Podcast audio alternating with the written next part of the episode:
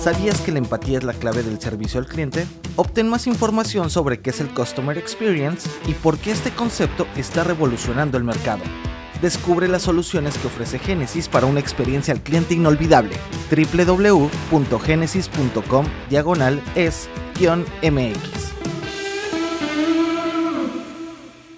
Muy buenos días. Amanecemos con tasa de interés histórica. Además, esta semana hubo una ola de alzas y muy en línea con la Fed. En Perú, cómo la crisis política puede afectar a Grupo México. Y en otros asuntos, el dueño de Sara compra un rascacielos. ¿Dónde está? No olviden hacer clic en el botón de seguir del podcast y además activar la campana para que reciban la alerta de un episodio nuevo cada mañana. ¿De qué estamos hablando?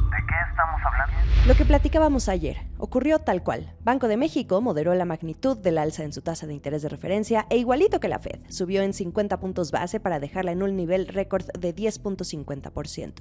La diferencia con el anuncio de la Fed del miércoles es que el voto entre los miembros de la Junta de Gobierno de Banjico no fue unánime, fue 4-1. Hubo un voto disidente, el del subgobernador Gerardo Esquivel, y por 25 puntos base, una postura mucho más moderada, en un momento en que la inflación subyacente, la que más preocupa al Banco Central mexicano, pues sigue subiendo. Ahora, ¿cómo podemos leer esta alza, además de que sigue muy acoplada a los pasos de la Fed? La magnitud. Se puso fin a los aumentos de 75 puntos base que aplicó el Banco Central en las últimas cuatro reuniones. Luego, en el comunicado, una frase clave que dice todavía será necesario incrementar la tasa de referencia en la próxima reunión, así de contundente. Vienen más alzas. No sabemos la magnitud o si en febrero se vea ese desacoplamiento, pero al menos los analistas ven que sigan esas alzas, probablemente llevando la tasa hasta en 11 o incluso 11.50%. En una nota de análisis previo a conocer la decisión de Banjico, el economista en jefe de Bank of America, Carlos Capistrán, dijo que tasas más altas en Estados Unidos y en México desacelerarán la economía mexicana, lo que ayudará a desacelerar la inflación, aunque aún no está claro cuánto tendrán que subir la Fed y Banjico para que la inflación se sitúe en sus respectivos objetivos. En el caso de México, ya se la saben, ese objetivo es de 3%. La clave sigue siendo la inflación subyacente. De hecho, Banco de México volvió a actualizar sus pronósticos al alza para este componente.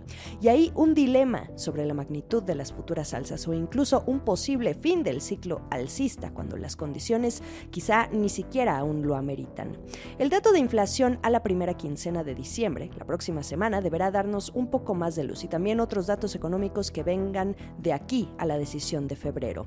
Otro pendiente que tenemos es que aún no está claro qué va a pasar con el subgobernador Esquivel, si seguirá estando para esa decisión que se dé en febrero. Su mandato termina el 31 de diciembre y después de esa fallida postulación al BID, su futuro al interior del Banco Central Mexicano sigue incierto, al menos públicamente. El presidente Andrés Manuel López Obrador sigue sin confirmar su permanencia. En otras noticias. No solo en México, otros bancos centrales en el mundo igual de alineados con la Fed esta semana. El Banco Central Europeo, por ejemplo, el guardián del euro, subió el jueves también en 50 puntos base, moderando su ciclo de alzas. Pero Christine Lagarde, la presidenta del organismo, fue clara en que aún hay camino por recorrer. El Banco Central Europeo, en julio, endureció su política monetaria, subiendo la tasa en un total de dos puntos porcentuales. También para combatir la inflación, especialmente los precios de la energía y los alimentos por la invasión de Rusia a Ucrania. La tasa queda actualmente entre 2 y 2.75%. Prefieren hacer lo necesario en lugar de dejar que los precios sigan subiendo. Y luego tenemos al Banco de Inglaterra, que elevó su tasa al nivel más alto en 14 años, de 3 a 3.50%. Allá tampoco descartan más aumentos. Su indicador clave es el mercado laboral. Inglaterra sigue sufriendo de escasez de mano de obra y la alta inflación también implicaría no dejar de ser contundentes. Ola de alzas en las tasas de interés esta semana y los mercados lo resintieron. En Wall Street, los tres principales índices el jueves perdieron al cierre, el Nasdaq, el S&P 500 y Dow Jones. Las tecnológicas se llevaron el mayor golpe y en México, las bolsas e incluso el peso mexicano también sufrieron ahí un leve golpe. Vamos a ver si se recuperan un poco al cierre de este viernes. América Latina. ¿Cómo la crisis política en Perú podría afectar a Grupo México, la empresa del mexicano Germán Larrea?